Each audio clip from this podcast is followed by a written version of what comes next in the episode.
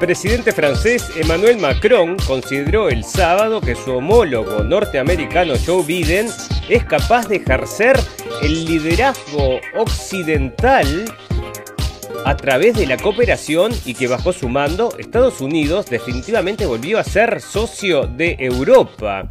Es la otra pandemia, la de enfermedades emocionales agudas, que llega cuando el coronavirus está superando y que en España afecta al 39% de la población, un 9% más que antes de la llegada del SARS-CoV-2. Bueno, en nota principal, la cadena de televisión estadounidense NBC News ha publicado fragmentos de la entrevista de Kerr Simos, ha hecho el presidente ruso Vladimir Putin.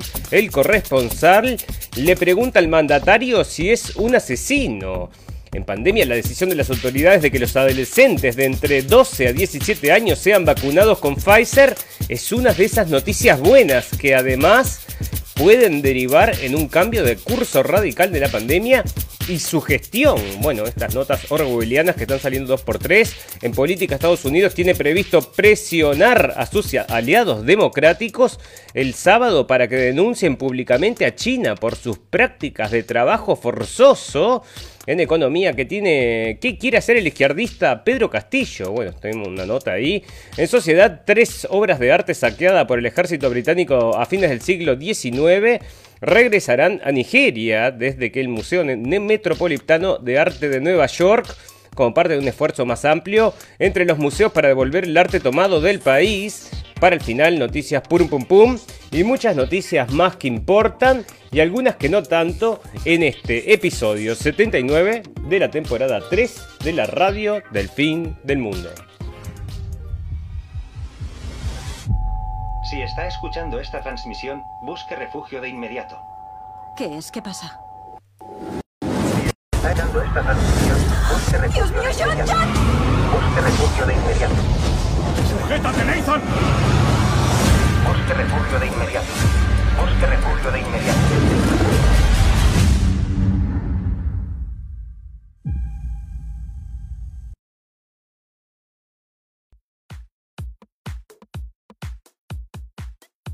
Bienvenidos escépticos y libres pensadores, gracias por estar ahí, un nuevo capítulo de la radio del fin del mundo, llegando a ustedes este 12 de junio del 2021 y fíjate lo que te traigo acá, ¿no? La tapa del Time, mirá cómo lo ponen al señor Biden, que ahora dentro de poquito va a tener una reunión entonces con el señor Putin y parece que se va a enfrentar y lo tiene entre ceja y ceja, vos fijate.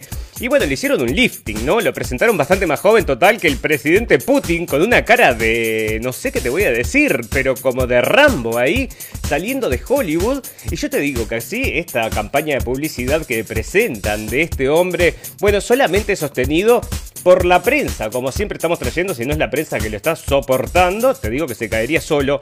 Y ahí está entonces con esa cara de Rambo presentándose.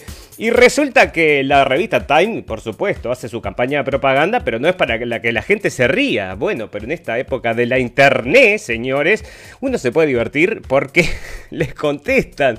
Entonces esto propició entonces que haya un montón de respuestas en la web. Entonces también como salen memes acerca del señor mm, Fernández por los furcios que se manda, bueno, también entonces la gente entonces hace memes con los fur con estas furcios que se manda la prensa, ¿no? Porque nadie se cree entonces que este tipo lo vayan a presentar entonces como, bueno, no sé, un Robocop ahí, venido del futuro para enfrentarse a Putin. Y por ahí tenemos, ahora vamos a hablar de la nota esa, porque esto es lo que va a pasar antes de que, bueno, se encuentren con Putin, se va a encontrar con Putin la semana que viene. Y bueno, y resulta que el señor Putin le da una entrevista a la cadena NBC, ¿no? Le da una entrevista de voz y te juro, pusieron entonces las imágenes, están en YouTube. Y qué, pero qué atrevidos, ¿no? El tipo, este, y acá tienen, le preguntan al tipo realmente a ver si, bueno, todavía que les da la entrevista, porque vos imaginate, ¿qué, entrevista puede dar el señor Biden a las cadenas de televisión de rusas? Nadie, ¿no? No creo que dé ninguna entrevista, ni siquiera da entrevistas solos. Bueno, y acá está entonces el tipo este enfrenta a la prensa estadounidense y le preguntan si es verdad lo que decía el señor McCain, que él es un asesino. Bueno, se le ríe en la cara, ¿no? Y dice que está acostumbrado y acá te digo lo que dice, porque te digo la verdad, me asombró que sean tan... Bueno, porque aparte se preguntan, dice, bueno, nosotros lo que pasa es que acá en la NBC somos periodistas inquisitivos, que luchamos contra el poder y contra el sistema. En serio, ¿no? Sí, en serio, pero solo en Rusia, solo contra Rusia, eso es lo que yo te digo. Bueno, la pregunta que hizo reír a Putin en una tensa entrevista con la NBC. Bueno, si, es tensa, se estaba riendo el tipo, te digo. La cadena de televisión estadounidense NBC News, ha publicado algunos fragmentos de la entrevista con el periodista Keir Simmons, ha hecho el presidente ruso Vladimir Putin. para, vamos a ver qué es lo que se dicen. Dice, el fallecido John McCain le llamó asesino en el Congreso. Cuando el presidente Trump, le dijeron que usted es un asesino, no lo negó. Cuando le preguntó si el, el presidente Biden si cree que usted es un asesino, él dijo, sí lo pienso. Señor presidente, ¿es usted un asesino? Le espetó el periodista norteamericano. Putin se despachó primero con una leve carcajada y luego explicó que durante su mandato se ha acostumbrado a ataques de todo tipo de ángulos y desde todo tipo de áreas bajo este tipo de pretextos y razones y de diferente calibre y ferocidad. ¿Y sabes lo que dijo también, que lo tiene por acá resumido entonces? Que se acostumbran entonces a la política de Estados Unidos, parece como Hollywood, como las películas de Hollywood, y que allá no es así, ¿eh? Allá no es así, así que bueno, ellos entienden que esto todo es un show entonces en Estados Unidos, pero en Rusia no es así, le dijo, así que vos fijate. Bueno, otra de las cosas, amigos, que vienen, porque ya se los digo, lo tengo también en coronavirus, vamos a hacer un adelanto del coronavirus, este tema, que bueno, que todo el mundo tiene que estar atento, porque se vienen ahora entonces los trastornos mentales, agudos, fallece la gente, ahora está el... Bueno, llamó la atención también que un jugador de fútbol, esto hace un rato nomás, estaban jugando en la Copa Europea acá y se desvaneció del campo. Y la pregunta que fue a buscar todo el mundo, que yo me fijé ahí en Twitter, era si el tipo estaba vacunado, ¿no? Y bueno, todas las elecciones habían estado vacunadas. Uno compartió entonces un link, entonces que la selección, por ejemplo, de España sí había sido vacunada, pero la selección de Dinamarca yo no, no encontré ese link que dijera entonces que estaban vacunados. Así que no lo sé, ¿no? Bueno, no podemos especular entonces porque mucha gente se estaba haciendo la misma pregunta porque ahora están saliendo estos informes, todos estos informes que dicen que entonces pueden dar miocarditis a los jóvenes, ¿no? Bueno, la pandemia con trastornos mentales agudos que se instalen con el fin del COVID. Bueno, hay otra cosa, porque otra de las cosas que están hablando es que los teóricos de la conspiración dicen y han dicho siempre de que esta vacuna podría afectar el cerebro y bueno, y entre otras cosas la fertilidad. Y son las dos cosas que están anunciando que van a venir después de la pandemia Dicen, después de la pandemia vamos a tener infertilidad y vamos a tener también entonces trastornos mentales. O sea que vos decime, a mí me parece todo muy raro, pero lo están anunciando acá, así que vos ves. Bueno, volvamos a política entonces, porque hay muchas cosas pasando. Porque, ¿qué pasa? Los GG7 se juntaron entonces y bueno, están todos vacunados. Bueno, para, antes te cuento que en esta entrevista que le hacen a, a Jen Psaki, que es la, bueno, la vocera de la Casa Blanca, vos sabés que el tipo este de CNN le pregunta a ver si no van a tomar acciones más serias contra los ataques de Putin, porque le están echando la culpa a Rusia de todos estos hackeos que hay, ¿no? Todos los hackeos que hay ahí en Estados Unidos, todo es de Rusia, todo viene de Rusia. Y le dice a ver si no van a tomar medidas, entonces atacarlos también a los rusos. Y Saki dice, bueno, nosotros no tenemos comprobación, pensamos que vienen de Rusia y que son rusos, pero no sabemos si es el Estado. Bueno, como que no quiso, le sacó un poquito, un poquito el culito a la jeringa, porque te digo la verdad, los de la prensa lo querían que ya empezar una guerra, ¿no? O sea, dale, ¿cuándo vas a empezar la guerra? Y la estaba empujando, si quieren ver esa entrevista, pero está en inglés, amigos. Bueno, y resulta que acá llegan todos estos, los líderes del G7, ¿no? La gente más poderosa del mundo. Los ídolos de. Ah, bueno, acá hay una composición entonces que hicieron justamente con el señor Donald Trump. Pero yo quería mostrar cómo se presentan entonces los líderes mundiales entonces a la distancia. Porque llegaban y se saludaban. A ver si era este el video o era otro. Llegan y se saludan con los codos, ¿no? Todos codeándose porque el coronavirus, ¿no? Entonces hay que mantener la distancia. Pero están todos vacunados, ¿no? Entonces, bueno, Tallo, que es lo que te digo. Y ahí, este. Los líderes del mundo libre, entonces, juntos, entonces, para comprometerse, entre otras cosas a luchar contra China. ¿En serio me decís, Joe? Sí, sí, te digo en serio, queremos ir a luchar contra China. Bueno, entonces, bueno, tras comprometerse a donar mil millones de vacunas, otra de las cosas, ¿no? No es que se están muriendo de hambre por allá y nadie les da bola, pero las vacunas, por supuesto que vamos a tener todas las vacunas necesarias para los países pobres, porque vamos a vacunar a 7 mil millones de personas. Y como comentábamos el capítulo pasado, ya van un millón 71, decían. No, perdón, un billón 71. Así que vos fíjate, bueno, vienen bien, ¿no? Para mí este, se avanzó bastante. Vos fíjate que todo esto, toda esta historia tiene dos años, ¿no? Vos fíjate que en dos años se cambió al mundo de, de pe a pa. Y bueno, y se va a seguir cambiando porque van a venir los grandes reseteos estos que se vienen también que hay que prestarle atención porque van a transformar la economía, amigos, y hay que ponerle, empezar a ponerle el ojo a todo lo que es la economía. Entonces, primero, la economía segura, ya sea oro o plata, o si no, todo lo que es esto, la economía del Bitcoin, también. Pero eso me parece que es medio una ruleta rusa, ya no sé, no sé. A veces, si sabes jugar, me parece que podés ganar, pero es difícil, ¿no? Bueno, tras comprometerse a donar mil millones de vacunas a los países pobres para poder poner fin al COVID-19 lo antes posible, los líderes quieren encontrar la manera de evitar que se repita una crisis similar que ya ha matado a 3,7 millones de personas en todo el mundo. A los jefes de estados y de gobiernos de Alemania, eh, Canadá, Estados Unidos, Francia, Italia, Japón y Reino Unido se unirán sus homólogos de Corea del Sur, Sudáfrica y Australia, además del secretario general de la ONU, Antonio Guterres. Bueno, la defensa de la salud global y el multilateralismo, o sea, globalismo, son los ejes sobre los que girará la jornada de este sábado de la cumbre que mantiene los líderes del G7 en Reino Unido. Durante la jornada, los mandatarios firmarán una declaración sobre salud, prometiendo tomar medidas para garantizar que la devastación mundial causada por el coronavirus no se repita. Bueno, y estos eufemismos divinos, así, fantásticos, maravillosos, para cuidar al mundo, dicen ellos, bueno, lo que va a terminar siendo va a ser, obviamente, más control por parte de estos poderes entonces de la salud sobre los estados, ¿no? Eso es lo que me parece, están creando ahí una comisión entonces de super expertos. Bueno, otra cosa que estaba escuchando es que en cada país hay un, clubcito ahí de expertos que recomiendan al gobierno, ¿no? Vamos a empezar a hacer una investigación a ver quiénes son cada uno, porque está en todos lados, ¿no? Se formaron todos a la misma vez, todos estos clubcitos de expertos a decir cómo teníamos que llevar el coronavirus en cada país, ¿no? Bueno, no me parece raro, me parece rarísimo. Bueno, servicios de urgencia aumentarán por enfermedades desatendidas de la pandemia. Espera, pero antes vamos a hablar de esto porque las protestas por el cambio climático rodean la cumbre del G7 y viene del MCN.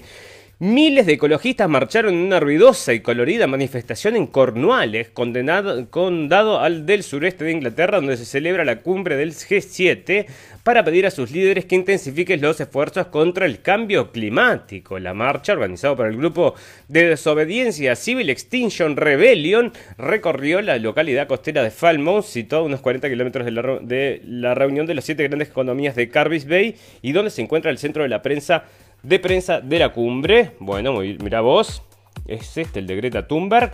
Greta Thunberg o no, a ver el grupo que lo han... Bueno, no importa porque en realidad el punto acá es que estas protestas sí se traen en la prensa, ¿no? Estas protestas sí te sacan fotos y estas protestas sí valen la pena demostrar, pero todas las protestas entonces que ignoran, que nosotros tenemos en la, en la radio del fin del mundo, que son todas las protestas en contra de las medidas del coronavirus, eso de la prensa como que no existieran, a menos que pase algo bueno y siempre vienen con esas características de negacionistas y violentos y extremistas, pero acá no, son protestas por el cambio climático. Una simpática foto, si fuera, imagínate si fuera una nota de esta protesta contra el coronavirus, acá sería un símbolo nazi o algo por el estilo. Bueno, fantástico, maravilloso. Hablando de otra cosa, amigos, resulta que pasó hace un tiempo, ya lo comunicamos y ya nos parecía raro y bueno, efectivamente entonces se confirmaron nuestras sospechas. Esto ya lo habíamos comunicado hace mucho tiempo porque habían incendiado entonces un campo de refugiados en Grecia y le estaban echando la culpa entonces a los racistas, ¿no? Al racismo entonces que habían este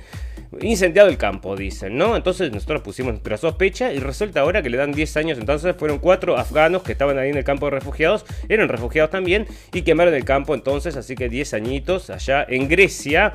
Bueno, Texas va a construir su propio muro por su cuenta, dice el gobernador republicano, afirmando que la crisis fronteriza entre Estados Unidos y México no es cosa de risa. El gobernador Greg Abbott anunció el jueves que Texas construirá, construirá un muro por su cuenta. Y bueno, este, todo esto para parar esta inmigración increíble que está pasando. Y lo que informábamos eran de niños, miles y miles de niños cruzando solos la frontera. Y bueno, y muchos, me parece a mí, que deben fallecer en el camino. Yo esa información, bueno, dónde tenía unos vídeos entonces de eso, bueno, unas cosas ahí también muy interesantes, pero no estaba eso. Bueno, fantástico. Resulta entonces que hay que dar el premio Pulitzer. El premio Pulitzer es el gran premio al periodismo internacional. Entonces una señorita acá que entonces que filmó el asesinato de George Floyd ganó el premio Pulitzer. Me parece que no fue el premio Pulitzer directamente, sino que fue como un destaque ahí que se le dio. Bueno, Daniela Fraser, una adolescente que filmó el asesinato de George Floyd en un video transmitido en directo que se difundió rápidamente por todo el mundo, fue galardonada el viernes con el premio Pulitzer. Muchos sostienen que sin las claras pruebas en video de lo que ocurrió aquel 25 de mayo de 2020, las protestas que siguieron a la muerte de George Floyd a manos de la policía de Minneapolis no se habrían producido. Bueno, entonces ahí está el punto de toda la cuestión, amigos, porque eso fue lo que se necesitó para provocar entonces las protestas, porque no te escribe acá el diario, no te dice, bueno, solo fue lo que se usó para probar entonces la culpabilidad de las... No, no, te dicen que provocaron las protestas, que es lo más importante, porque todas estas protestas, ustedes saben que están cambiando el curso del mundo, la gente se está arrodillando entonces en todos los partidos de fútbol, e incluso el Premier inglés estuvo diciendo que hay que tener un poco de respeto a los fans, les pedía que no los abucheen cuando los jugadores de fútbol se arrodillen por Black Lives Matter. Y mirá lo que sale acá, un artículo que me pareció bastante interesante, sale del Independent en español, porque este diario es justamente al contrario de lo que está escribiendo acá, ¿no? O sea, de lo que infiere, si lees la nota, arrodillarse y cómo Black Lives Matter se convirtió en sinónimo de comunismo. A medida que comienzan los Juegos de la Eurocopa 2020, el debate, el debate sobre arrodillarse continuó dominando la conversación nacional, con algunos ministros del gobierno defendiendo la ley en nombre de abordar el racismo, pero criticando cuando se hace en nombre de Black Lives Matter. Pero, ¿cómo es que Black Lives Matter es un movimiento global centrado en crear un mundo en el que la vida y el futuro de los negros cuentan tanto como las de cualquier otra persona se convirtió para algunos en aparentemente sinónimo de comunismo? Y bueno, yo te lo voy a contestar porque ya estuvimos hablando la semana para el capítulo pasado, estaban por fallecer de hambre 4.000 personas en África y también son de color. Y vos me decís que le importa a la gente de color. No, le importa a la gente de color de Estados Unidos para crear entonces este movimiento que no tiene nada que ver con lo que son los derechos por el racismo, ¿no? Hay algunos diputados conservadores que están muy en contra, ¿por qué? Porque Black Lives Matter representa todas las cosas que ellos no representan. Realmente se trata de quitarle fondos a la policía y derrocar el capitalismo, que es, ya sabes, Black Lives Matter, la organización política real. Bueno, y con respecto a esto, vos sabés que yo sigo a un loco que me aparecieron unos videos ahí que el, el tipo, ¿cómo se llama? Mejía se llama. Y está siempre en el Bronx de Nueva York, ¿no? Y hoy justo había un video, entonces él entraba a un local de compras en Nueva York y te mostraba que faltaba ropa, que faltaban cosas. ¿Y por qué? Porque la gente entra y se pone la ropa en bolsos y se la llevan y no las pueden parar porque si no les hacen un juicio a la tienda y es la tienda la que pierde.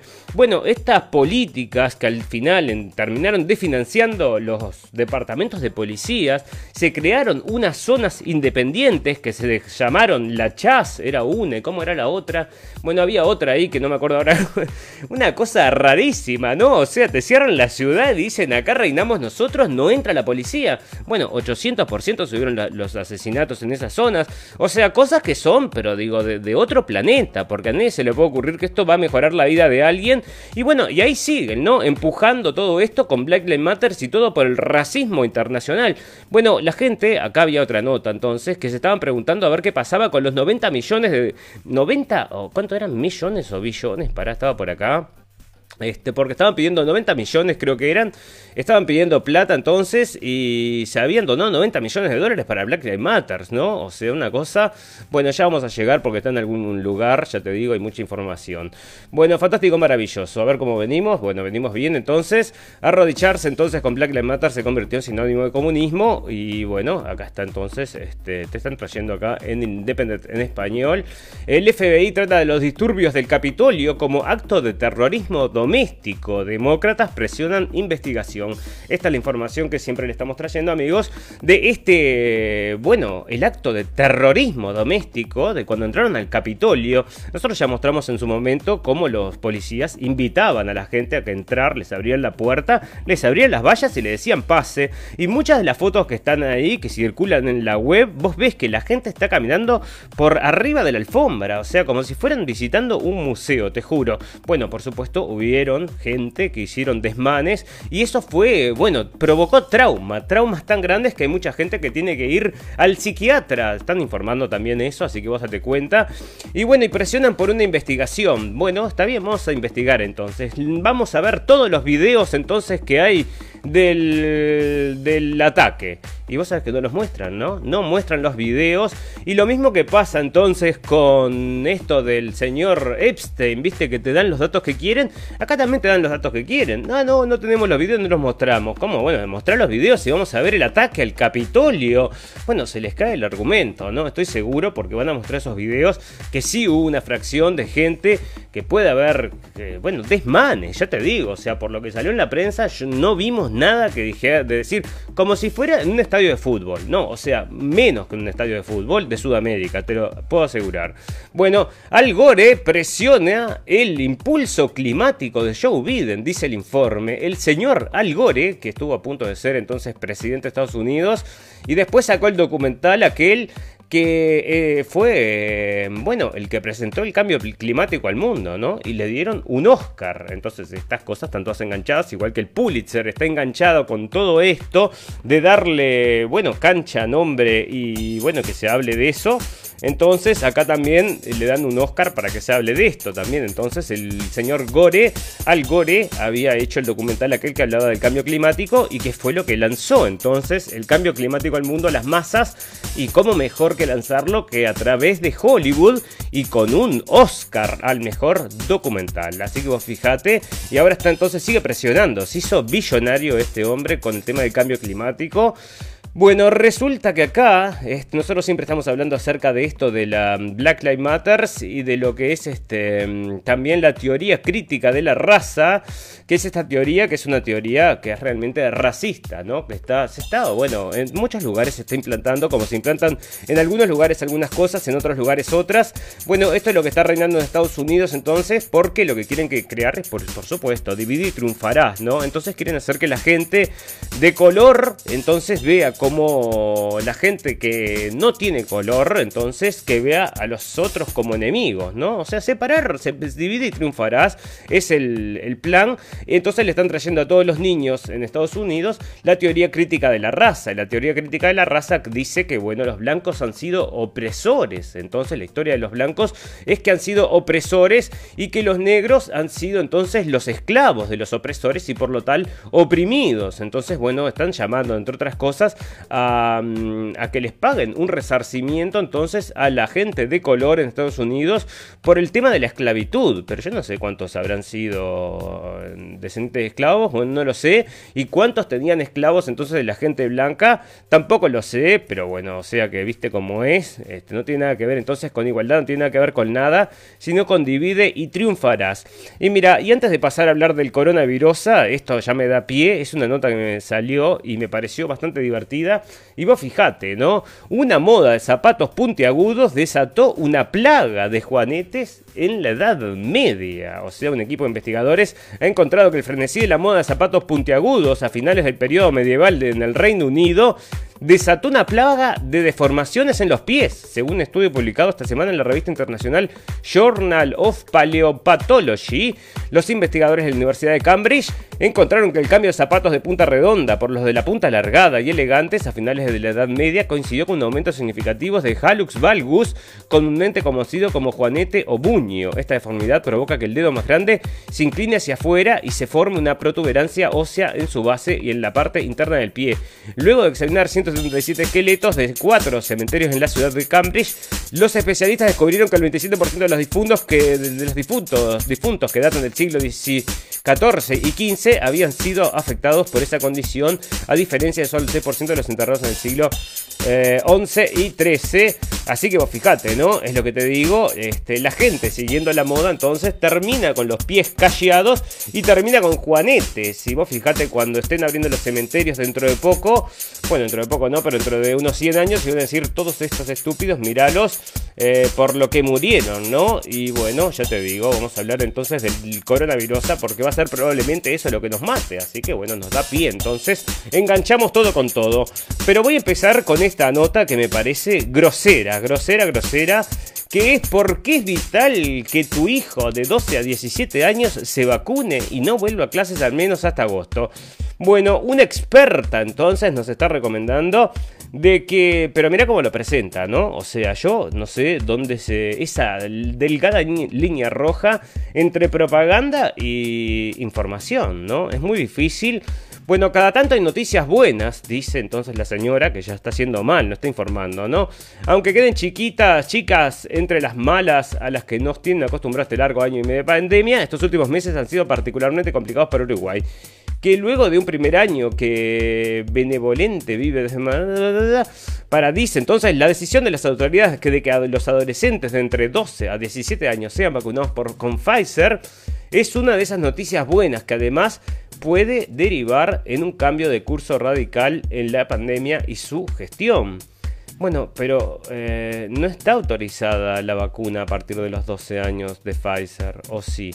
Bueno, entonces no sé, pero acá están autorizando y llamando entonces a la vacunación. Y esta prensa, toda la prensa al unísono llamando a la vacunación, señores, izquierda y derecha todos llamando por la vacunación. Nadie se le ocurre que podría pasar cualquier otra cosa, ¿no? Bueno, fantástico, maravilloso. Vamos a comenzar entonces con esto, porque la pandemia y los trastornos mentales ya estuvimos hablando. Bueno, y otra de las cosas que estábamos hablando que parece broma, ¿no? O sea, la gente no aprende, se lo dijimos muchas veces, eh, digo, de cara a cara se lo dijimos amigos, ¿no?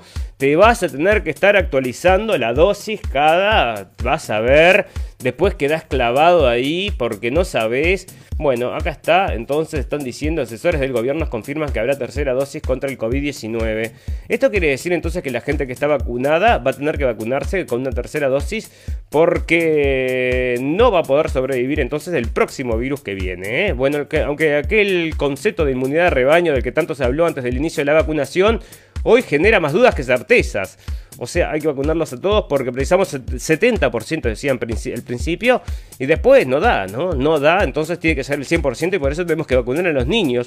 Bueno, nos hubieras dicho de primera que los niños estaban, había que, vacunarlos y renunciábamos todos juntos. No, no, la gente está desesperada por vacunar a los niños. Yo ya vacuné a mi hijo, leí hoy entonces en un comentario acerca justamente de la noticia esa orwelliana que estuvimos leyendo recién, bueno, dice acá que la directora del programa de inmunización de la Comisión Honoraria para la Lucha Antituberculosa, integrante de la Comisión Nacional Asesora de Vacunaciones, Alicia Montaño, dijo al país que ese número mágico del 70% dejó de ser tan mágico y que la inmunidad de rebaño no se alcanzará cuando esa cantidad de uruguayos estén vacunados. Bueno, porque esto sale Uruguay, que es, bueno, este micro país entonces, del cual se puede observar entonces cómo se, eh, bueno, entre otras cosas, productos, ¿no? Se prueban productos allá y también lo podemos ver con el tema de las vacunas. Ahora estaban hablando que era peor, bueno, la peor época de mm, decesos y bueno, coincide entonces con la vacuna. Yo te digo, ahora están llamando a vacunar a los niños. Llamaron a vacunar a las embarazadas. Y lo tengo por acá estas noticias, porque hay noticias que no las borro, ¿no? Tengo una colección de noticias, por eso es tan pesado todo acá. Acá estaba, y esa noticia entonces, mirá cuando salía, estábamos hablando, esto era Pfizer y BioNTech estudian la vacuna para embarazadas del país. A ver si buscamos la fecha. Fíjate vos, fíjate vos. Ah, no me digas que no puedo llegar. Quiero ver la fecha de esa, porque acá no me sale la fecha. ¿Cuándo lo empujaron? Acá, acá está. Bueno, entonces la fecha, a ver qué dice. Um, tu, tu, tu, tu, 19 de febrero del 2021. 19 de febrero, entonces, del 2021, se estaba comunicando que se empezaba a estudiar una vacuna para embarazadas. 19 de febrero, febrero, marzo, abril, mayo, junio. Y bueno, empezaron a vacunar las vacunadas ya en marzo y 8 vacunadas, 8 embarazadas fallecidas. Y estaban empujando estos entonces en, ya te digo, en febrero. O sea que fíjate que da rápido que se da todo como te digo, ¿no? Querían vacunar a toda la población del mundo y en dos años ya está, ¿no? Tenemos casi un 2 billones de personas vacunadas, algo increíble que la gente se prenda a esto sin ningún tipo de análisis y a mí me sorprende. Bueno, ya ves, bueno, fantástico, maravilloso. Vamos a empezar a redondear entonces el tema este del coronavirus, a ver si hay algo más interesante. Bueno, Argentina prueba el uso de la vacuna Cancino, porque no están dando las vacunas, precisan más vacunas. Bueno, este, he aquí por qué debería interesarte la teoría de la fuga del laboratorio del coronavirus. Bueno, te lo trae el diario, ¿eh? Te tendría que interesar si el virus salió desde un laboratorio. Bueno, me parece que sí, o sea, sería un encare totalmente distinto, una concepción, un razonamiento y bueno, no, no me importa si sale de un laboratorio o no. A mí lo que me importa es cómo me afecta la salud. Así que yo tengo, bueno, pero espera, porque hay que ver, porque puede haber una manipulación importante. Hay que seguir mirando. Vos decime.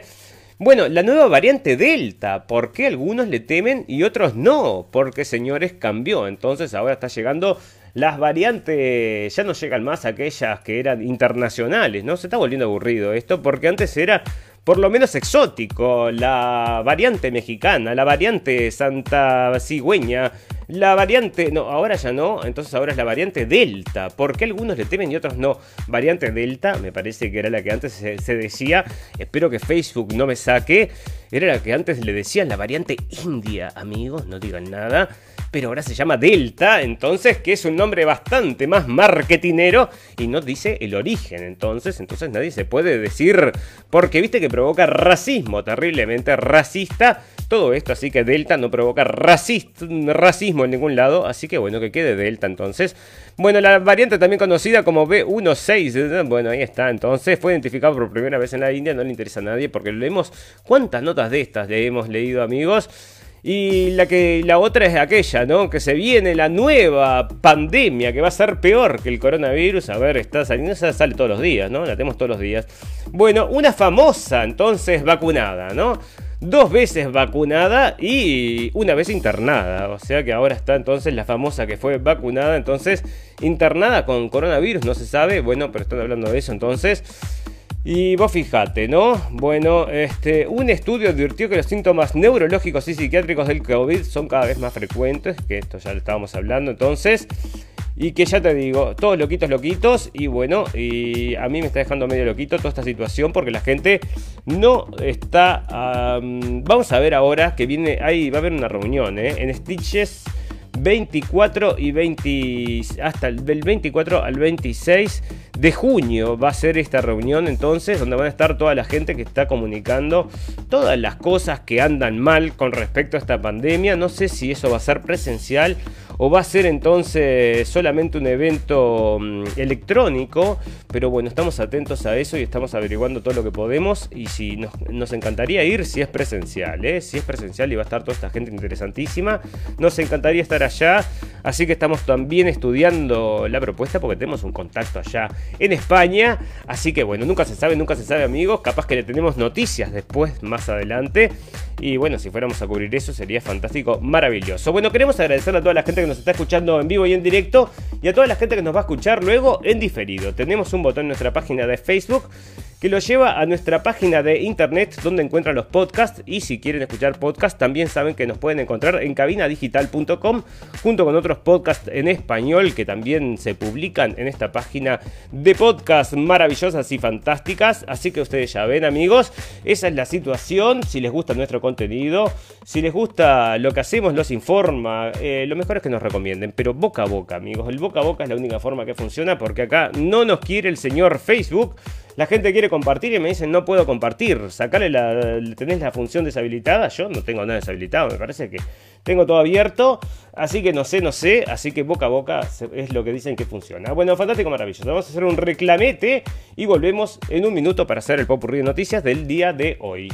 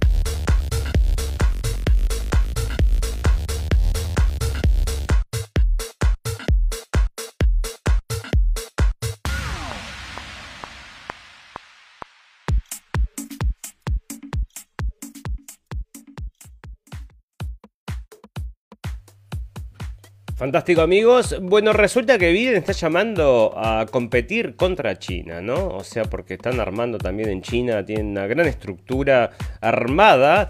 Bueno, Estados Unidos tiene previsto presionar a sus aliados democráticos el sábado para que denuncien públicamente a China por sus prácticas de trabajo forzoso. Ah, mira, era por esto. Y aparte, los líderes del grupo de los siete presentarán además un plan de infraestructuras que busca competir con los esfuerzos de Beijing en los países en desarrollo dígase mm, África, que la está comprando toda China, parece. ¿eh? La, provocadora, la provocadora propuesta forma parte de la creciente campaña de Joe Biden para hacer que los líderes democráticos presenten un frente más unificado para competir económicamente con China en este siglo.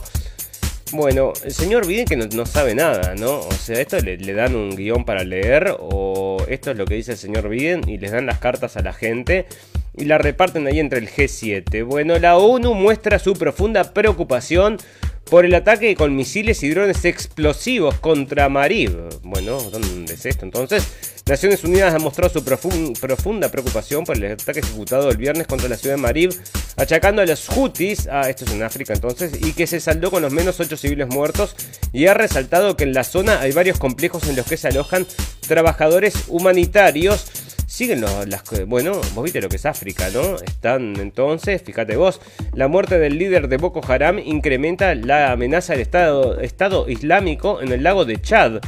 Bueno, estos que están medio, todos locos, ¿no? Son los que ratan niños en las escuelas, se llevan los niños. Y bueno, ¿para qué? Capaz que lo pueden a trabajar en las minas, vaya usted a saber.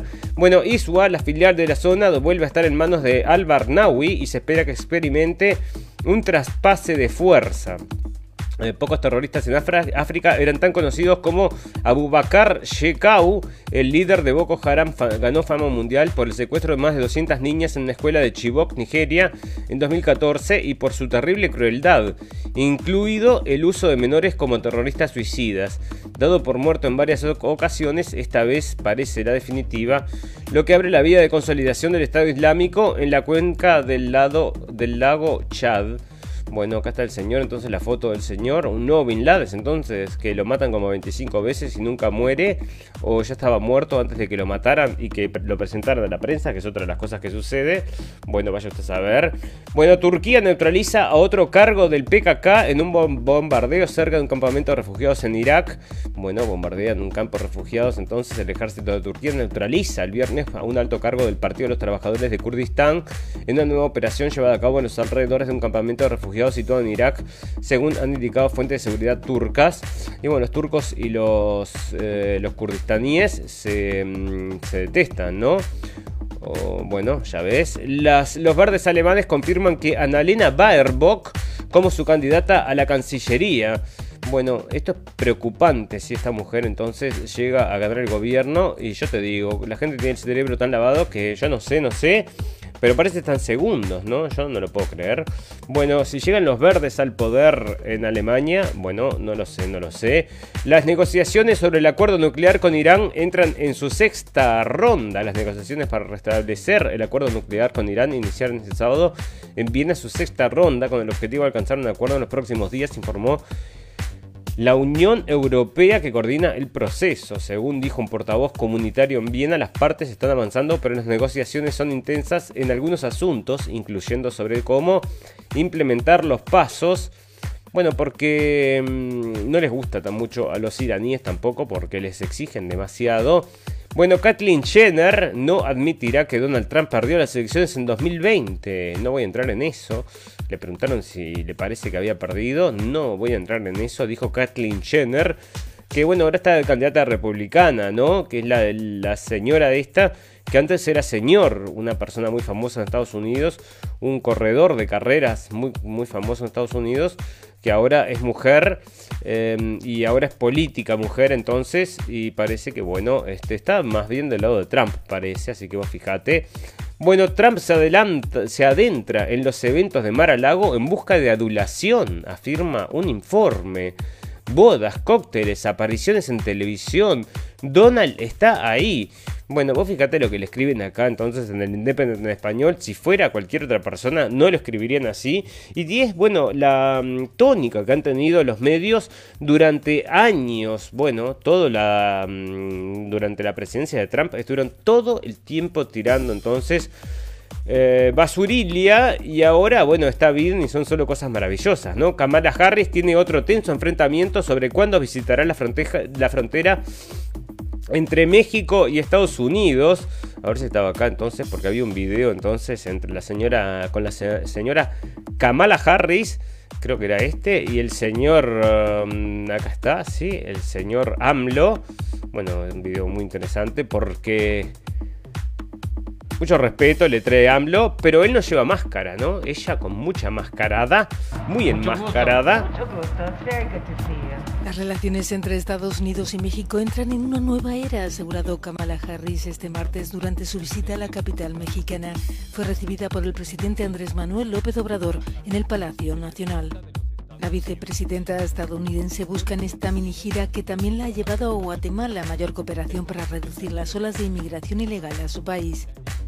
Ambas partes firmaron un memorándum para impulsar el desarrollo de programas económicos en el sur de México, Guatemala, El Salvador y Honduras. Los dos dirigentes y sus delegaciones mantuvieron luego un encuentro de más de una hora. El objetivo, dicen, es conseguir flujos migratorios ordenados y seguros, protegiendo los derechos humanos. En este sentido, se ha acordado también crear un grupo especializado para combatir el tráfico y trata de personas compartiendo sus servicios de inteligencia. La inmigración ilegal a Estados Unidos se ha incrementado notablemente desde el comienzo de la presidencia de Joe Biden, según... Bueno, fantástico, maravilloso, ¿no? Lo que comentábamos siempre, lo que comentamos siempre es esto de los tráficos, entonces, eh, tráfico humano, y entonces están firmando ahí y investigando, porque se da muchísimo, así que bueno, este, ya ves. Bueno, em, ¿qué más? Entonces el señor Putin, ¿qué pasa acá? Ah, bueno, porque parece que van a tener este, conferencias de prensa separadas. Bueno, no, con el señor este, Trump la tuvieron juntos, ¿no? Putin y Trump tuvieron una conferencia de prensa juntos. Ellos van a tener ahora con el señor Biden separadas, dice la Casa Blanca. Bueno, parece que están volviendo a atacar a Afganistán. Están comentando acá que el señor este, el comentario entonces del señor este era porque era un señor de color. Entonces, bueno, era un orgullo tener el primer general de color y ya está de vuelta atacando Afganistán, así que vos date cuenta. Estados Unidos no pierde de vista los buques de guerras de Irán en el Atlántico. El Departamento de Defensa de Estados Unidos sigue cerca los movimientos de los buques de guerras de Irán que están navegando en el Océano Atlántico, marcando la primera ocasión en que la Armada del país persa surca estas aguas. Estamos monitoreando el despliegue de estos barcos, confirmó este viernes el portavoz del Pentágono. Y bueno, los mismos derechos en aguas internacionales que tiene cualquier otro barquilio, como los de Estados Unidos que también se van hasta allá bien lejos donde no les incumbe, ¿no? Bueno, las aclaratorias, omisiones y matices de la gira de Kamale Harris, ¿qué puede esperar Centroamérica de Estados Unidos? Los traspiés nos faltaron durante el periplo mm, por Centroamérica que encabezó esta semana la vicepresidenta de Estados Unidos, Kamala Harris. Las críticas por su mensaje anti-inmigración, porque dijo que no vayan, ¿no? Ella dijo, no vengan a Estados Unidos porque los vamos a devolver. Bueno, marcaron la agenda sobre uno de los temas que más preocupa a la administración de Joe Biden. Bueno, el no vengan a Estados Unidos que Harry dirigió a los inmigrantes centroamericanos fue cuestionado incluso dentro de las filas de su propio partido. La congresista demócrata Alexandra Ocasio Cortés consideró que el severo llamado de la vicepresidenta estadounidense había sido decepcionante y el jueves la comisionada de Biden matizó sus palabras asegurando que su país estaba comprometido a ser un refugio seguro para las personas que, para las personas que solicitaran asilo. Bueno, así que ahí ves, ¿no? Este, problemas entonces con el tema de la inmigración. Y cuando fue a dar una de las charlas, eh, había una gente que decía mm, que Trump había ganado, ¿no? Tenían un cartel que Trump había ganado. Así que vos fijate. Bueno, Putin advierte que la relación con Estados Unidos se ha deteriorado hasta el punto más bajo de los últimos años. El presidente de Rusia, Vladimir Putin, ha conseguido este viernes una entrevista exclusiva con la NBC en la que advierte que la relación bilateral con Estados Unidos se ha deteriorado hasta su punto más bajo de los últimos años. Y bueno, me pregunto por qué, ¿no? Y acá tenía nota principal que me olvidé hablarlo. Pero acá estaba, para dejarme que te lo muestro, ¿dónde está? Em, acá está, el Pentágono anuncia más de 120 millones de euros en asistencia militar a Ucrania. Y bueno, entonces escúchame, entonces eh, no les gusta a los señores entonces de Rusia esas cosas. Y bueno, ya te digo que se, están, se van a quejar entonces con un misilazo en cualquier momento. Bueno, fantástico, maravilloso. Difícil reclutar nuevos policías en Estados Unidos tras el caso de George Floyd. Bueno, lo que les comentaba hoy, ¿no? La gente entonces se roba las cosas, o sea, y no hay nadie que los detenga. Y bueno, acá está entonces otra de las consecuencias. ¿Por qué? Porque el tipo lo único que hizo fue ejercer para lo que estaba entrenado. Al tipo lo trataron entonces de entrar a la camioneta de policía se negó, se negó, se negó, se negó, se negó, se negó y lo redujeron. Y cuando lo redujeron, lo redujeron con la técnica que los tipos están entrenados a reducir. Vos cada vez que vas a, o sea, los policías, esto es norteamericano, yo no sé quién los entrena, pero es así que, que los entrenan, ¿no? Entonces, bueno, por supuesto que, bueno, ahora va a ir preso el tipo por hacer lo que tiene que hacer. El otro se murió, pero bueno, él estaba haciendo su trabajo, ¿no? Igual ya te digo que ese caso se va a dar vuelta, porque lo mandaron preso, pero ese caso se va a dar vuelta. Espera y vas a ver. Las agencias del orden de Estados Unidos registraron una ola de retiros y salidas en el año desde que George Floyd fue asesinado por un policía y ahora pasan trabajos para reclutar a una nueva generación de policías. Y bueno, ¿sabes lo que logra todo esto? Porque están, ya te digo, ¿no? Robando las tiendas porque no hay policías que los detengan. Porque las leyes son tan laxas que ni siquiera defienden al ladrón. Bueno, y en este caso entonces están logrando que los próximos policías que vengan, no son estos policías que vienen por vocación, que realmente quieren hacer el bien, son gente que vengan a trabajar por un trabajo y va a empeorar la policía notablemente. Y acá tenés, ¿no? Este, todo el resultado de políticas del buenismo internacional en medio del examen nacional de las policías, de las políticas policiales, las comunidades están cuestionando quién debería ingresar a la policía ahora. Protestas masivas y llamados a retirar, reformar o quitar fondos a la policía, además de la pandemia de coronavirus, sacudieron la moral de las agencias del cargo del orden. La tasa de retiros en algunos departamentos subió el 45% comparado con el año previo, de acuerdo con un nuevo estudio de casi 200 agencias de la ley y el orden realizado por el Police Executive Research Forum y del cual The Associated Press obtuvo una copia. Al mismo tiempo, las contrataciones bajaron 5%. La ola de salida se produce mientras legisladores locales han prometido implementar reformas, como poner fin a las políticas que dan inmunidad a los agentes por sus acciones en el servicio, y dicen que están comprometidos con cambiar la forma en que opera la policía. Los reclutadores están buscando a un tipo diferente de candidatos para los departamentos. Bueno, un tipo diferente de los candidatos era como lo mismo que estaban haciendo entonces en el ejército. Y bueno, este, ya ves, ¿no? Para mejor, para mejor, bueno, vos decime, a ver si está mejorando. Antes fíjate en Portland, que es una de estas ciudades que están, bueno, sufriendo este progresismo internacional y es donde estaban las ciudades estas que yo les decía, ¿no? Este, el Chas, el Chas se llamaba, Chas era el nombre entonces. Bueno, un tiroteo en Austin deja 13 heridos, el atacante escapa, así que vos fíjate. Met de Nueva York acuerda volver a Nigeria, obra de artes robadas. Bueno, tres obras de arte saqueadas por el ejército británico a fines del siglo XIX regresarán a Nigeria. El movimiento del Met sigue que los museos eh, sigue a, los de los museos de Europa que también han devuelto recientemente el arte a Nigeria. CNN informó que dos piezas un par de placas de bronce de la corte de Benín del siglo XVI llamada Jefe Guerrero y oficial de la corte juvenil fueron entregadas en el museo en 1991 por un comerciante de arte llamado Klaus Perls y su esposa Dolly. Bueno, entonces devolviendo entonces todo el museo, bueno, se empiezan a devolver, se quedan sin nada. Y donde estuvieron robando muchísimo fue ahora en Siria, ¿no? En Siria se robaron muchísimo porque estas guerras sirven para eso, ¿no? Para ir y destruir todas las cosas eh, lindas que están en los países y robarse al resto porque, bueno, es así, no sé por qué, pero es así, les gusta eso. Muerte de 39 migrantes vietnamitas, capturan a Milán a un sospechoso. Bueno, otra de las consecuencias entonces de esta inmigración ilegal y que, o sea, la gente se tira de cabeza y acá 39 se metieron dentro de un camión y murieron asfixiados, ¿no? Así que vos ves, 39, entonces se le ha arrestado a Stefan Damián Dargos, entonces, este, reclamado por la justicia británica, es un ciudadano rumano sospechoso de haber proporcionado el camión que llevó a los migrantes hasta Inglaterra. Bueno, así que ya ves. Este, mm, a ver esto. Acá está lo que te contaba entonces. El padre entonces de mm, una víctima, entonces, de una, estas cosas de la policía, ¿verdad? Que lo termina matando, parece la persona. Bueno, se vuelve anti-Black Lives Matters. Y entonces está preguntando dónde están los 90 millones. 90 millones después de que se gastaron 3 millones en comprar una casa. O sea, una, una de estas activistas se compró una casa de 3 millones de dólares.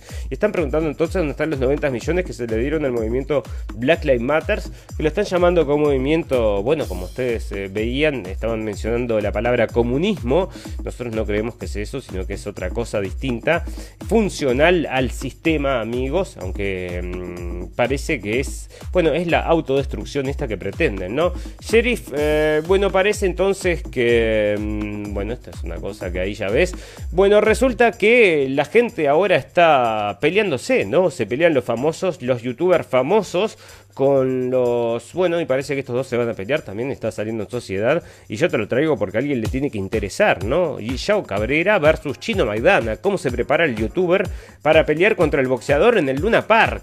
Y bueno, si sale en Clarín, sale en el diario, debe ser materia entonces para el pensamiento, y le dediqué, estuve leyendo un rato larguísimo toda esta nota, y bueno, te la cuento en el próximo capítulo. Bueno, fantástico, maravilloso. Resulta entonces que muere en el hospital de Coslada tras esperar 10 horas en urgencia sin que detectaran una que padecía un, un aneurisma. Bueno, otra de estas personas consecuencia de la pandemia que solo se ocupan entonces de lo que es eh, el coronavirus, ¿no? Y el resto, muchos videos saliéndose el otro día. Había uno de una chica que estaba mm, haciendo entonces un como tenía un problema, no me acuerdo cómo es que se llama, y, no la venían a atender, ¿no? Llegaron los policías a atenderlos, increíble, no sé si lo tengo por ahí el video, increíble.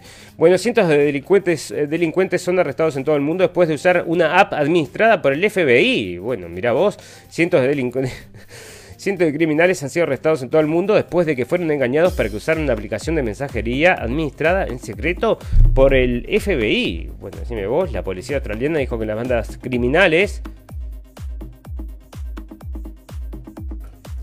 Eh, pensaban que la aplicación encriptada llamada Amnom estaba a salvo de espionaje cuando de hecho las autoridades habían estado monitoreando durante meses millones de mensajes sobre tráfico de drogas, lavado de dinero e incluso planes de asesinato.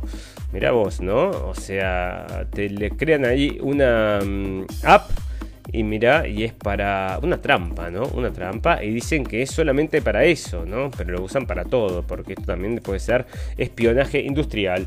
Bueno, esto es lo que te quería traer el otro día y no encontré la nota, pero resulta entonces que Disney está sacando todas estas cosas para adolescentes.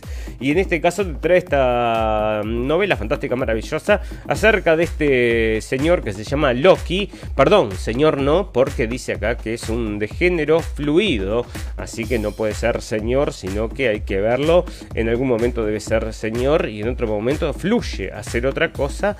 Y bueno, le traen esto a la gente porque es muy importante que los niños se acostumbren a vivir entonces con esta gente de género fluido y todas estas cosas nuevas porque son los que van a reinar en el mundo.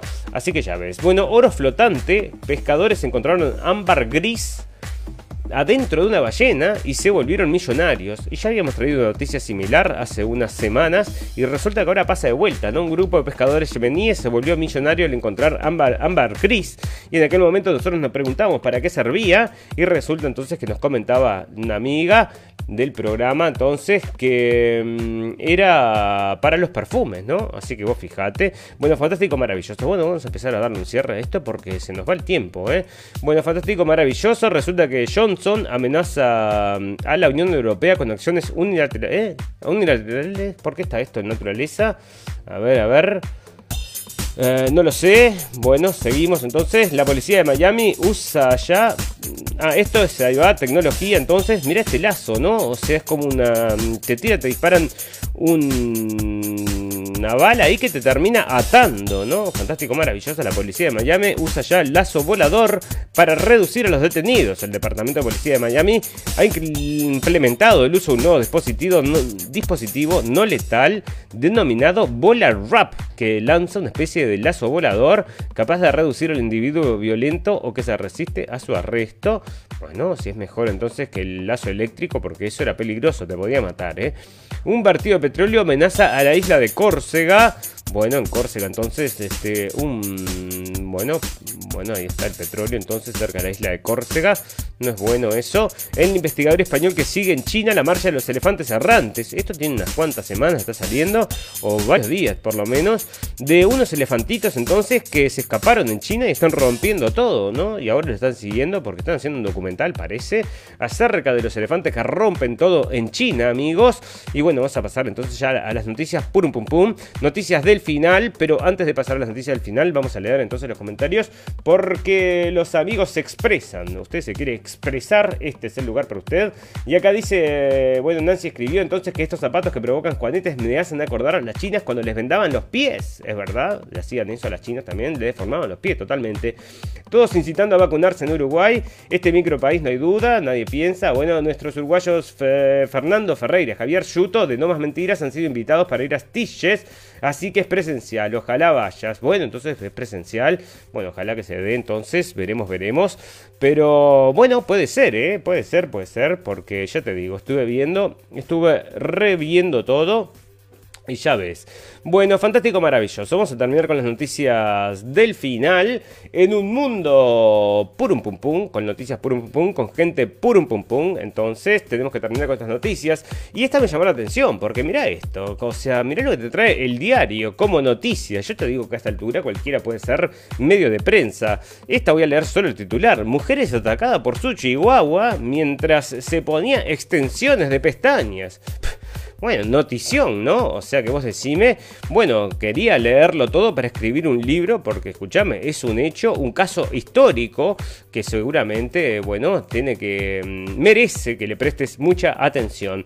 Bueno, resulta que el FBI está tratando de quedarse con 86 millones de dinero y millones de dólares en joyerías después de que entraron entonces a un, bueno, decían que lo tenían, que eran mafiosos la gente que lo tenía y no lo quieren devolver a ahora y están luchando entonces porque le están haciendo un juicio y no lo quiere devolver el FBI porque dice estos son todos de ladrones.